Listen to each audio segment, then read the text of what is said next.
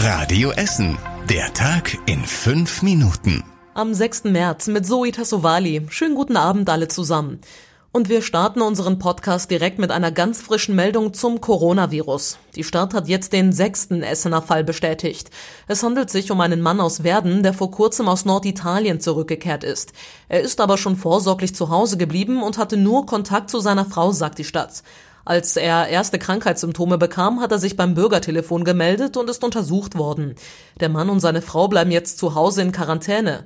Die Stadt geht aktuell nicht davon aus, dass sich bei ihnen weitere Essener angesteckt haben könnten. Die katholische Kirche hat nichts gelernt aus dem Missbrauchsskandal, der vor gut zehn Jahren ans Licht kam. Diesem Vorwurf mussten sich die Bischöfe immer wieder stellen. Das Bistum Essen will die Missbrauchsfälle jetzt schonungslos aufklären. Heute hat es deshalb mit Wissenschaftlern aus München eine geplante Studie vorgestellt. Die soll die kirchlichen Strukturen bei uns in Essen hinterfragen. Bischof Franz Josef Overbeck hofft auf Hinweise, was er hier ändern kann. Das wird sicherlich viel Schmerzen auslösen. Ich vermute mal auch noch manche große, große Erschütterung nach sich ziehen, aber auch Fragen provozieren. Und all das gehört zu diesem nächsten Schritt, um eben besser verstehen zu können, was wir ändern müssen, damit wir es verhindern können. Die Wissenschaftler sprechen in den nächsten zwei Jahren mit Opfern, Tätern und Verantwortlichen im Bistum. Hier bei uns wurden 19 Priester wegen sexuellen Missbrauchs verurteilt. Bei vielen anderen war das aber nicht mehr möglich, weil sie inzwischen verstorben sind. Wir machen weiter mit einem ganz kuriosen Fall. In Borbeck hat ein illegaler Lebensmittelgroßhandel ein Jahr lang für Ärger gesorgt. Der Handel war einfach ohne Genehmigung in einer alten Ausstellungshalle an der Germania-Straße eingezogen. Die Stadt wusste davon monatelang nichts. Sie hätte das auch gar nicht genehmigt. Im Dezember hat sie den Händler dann aufgefordert zu verschwinden. Die Nachbarn hatten mit dem Mann große Probleme. Auf dem Gelände waren viel Müll und Ratten. LKW haben immer wieder die enge Germania-Straße blockiert. Außerdem wurde öfter am späten Abend noch ein- und ausgeladen. Was mit der Halle in Borbeck passiert, ist noch unklar.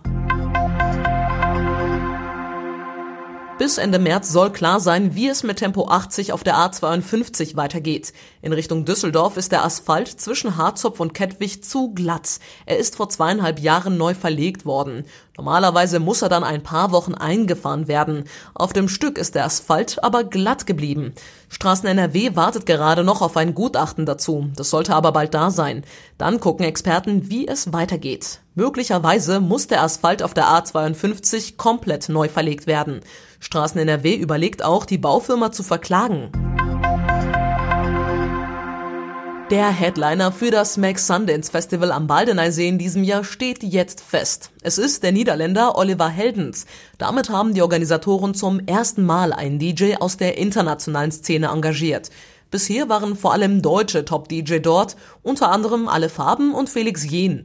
Oliver Heldens ist gerade mit diesem Titel hier in den Top Ten.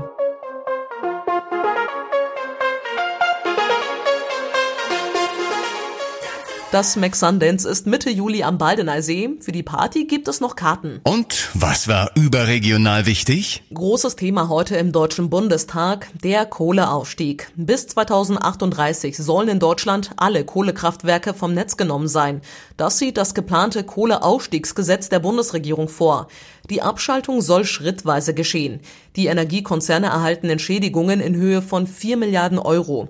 Umweltorganisationen kritisieren den Abschaltplan als nicht ehrgeizig genug.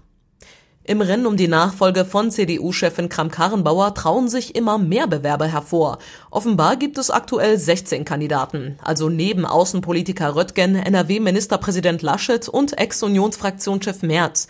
Unter diesen Kandidaten sollen auch Frauen dabei sein. Die Namen sind aber noch nicht bekannt. Die Entscheidung über den CDU-Vorsitz soll auf einem Sonderparteitag am 25. April fallen. Und zum Schluss der Blick aufs Wetter. Morgen lockern die Wolken wieder etwas auf. Es bleibt außerdem weitgehend trocken. Die Temperaturen klettern hoch auf 9 Grad. Und die nächsten aktuellen Nachrichten bei uns aus Essen hört ihr dann morgen früh wieder ab halb acht hier bei Radio Essen im Programm. Euch jetzt allen aber erstmal einen schönen Abend und später dann hoffentlich eine gute Nacht. Das war der Tag in fünf Minuten. Diesen und alle weiteren Radio Essen Podcasts findet ihr auf radioessen.de und überall da, wo es Podcasts gibt.